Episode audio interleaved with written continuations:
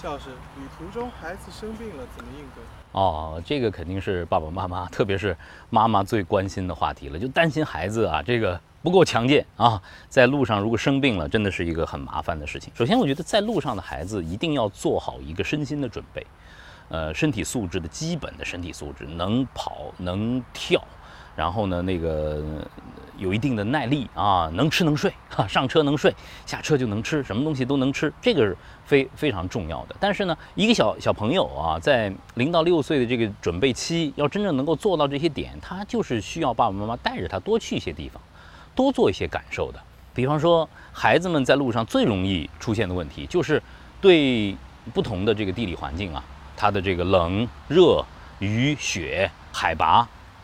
一下子不适应了，出现了不适，容易感冒，啊，一下子肠胃的不适，这些都都是容易造成的。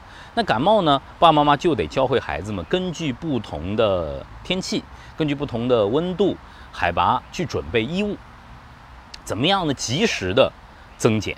在户外，一个长期的暴晒，然后呢，突然的这个着凉，还有就是如果说是失温，这个都是会有。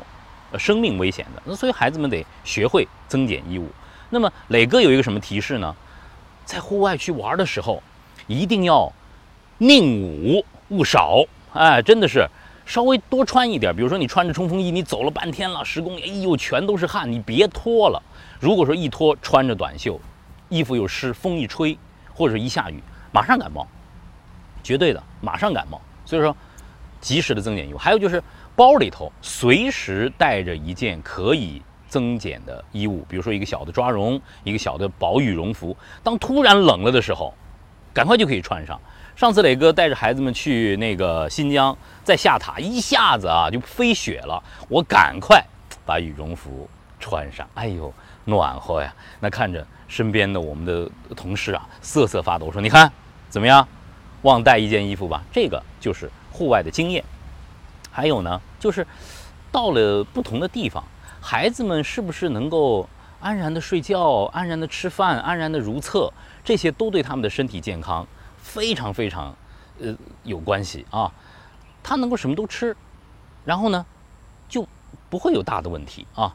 能吃能睡，他身体就健康。但是千万别到一个陌生地方吃多了，撑了暴饮暴食，容易造成肠胃的不适。先少吃一点。每天都少吃一点，我觉得这个很好。磊哥还有一个建议，就是多吃一点当地的这个蔬菜和水果啊，这个就是能够帮助你尽快的融入当地的水土了啊，这个很重要。别挑食。还有一个重要的能力，就是你到了什么地方，到大森林里头，你能不能上厕所？有的小朋友一到大森林他一看，磊哥没厕所啊，三天。不大便，这个怎么办啊？这个孩子会被憋坏的。这个爸爸妈妈一定要简易的厕所要能用，不是抽水马桶的蹲坑要能用啊。这个世界上有很多很多奇葩的厕所啊，磊哥在这就不一一的告诉你了。没准你现在在在吃饭呢，都去感受一下，在大自然中啊，让自己进入一个生命循环、自然循环，也是一件很好的事儿，得去体会一下。在西藏旅行。大车边上的男生一边、女生一边的如厕，要去尝尝试一下。在大森林里头，到草棵里头去上个小便，去走个大号，这些都是孩子们成为小小旅行家非常重要的储备。总之啊，孩子们身心强健，走得远，看得多，才能成为小小旅行家。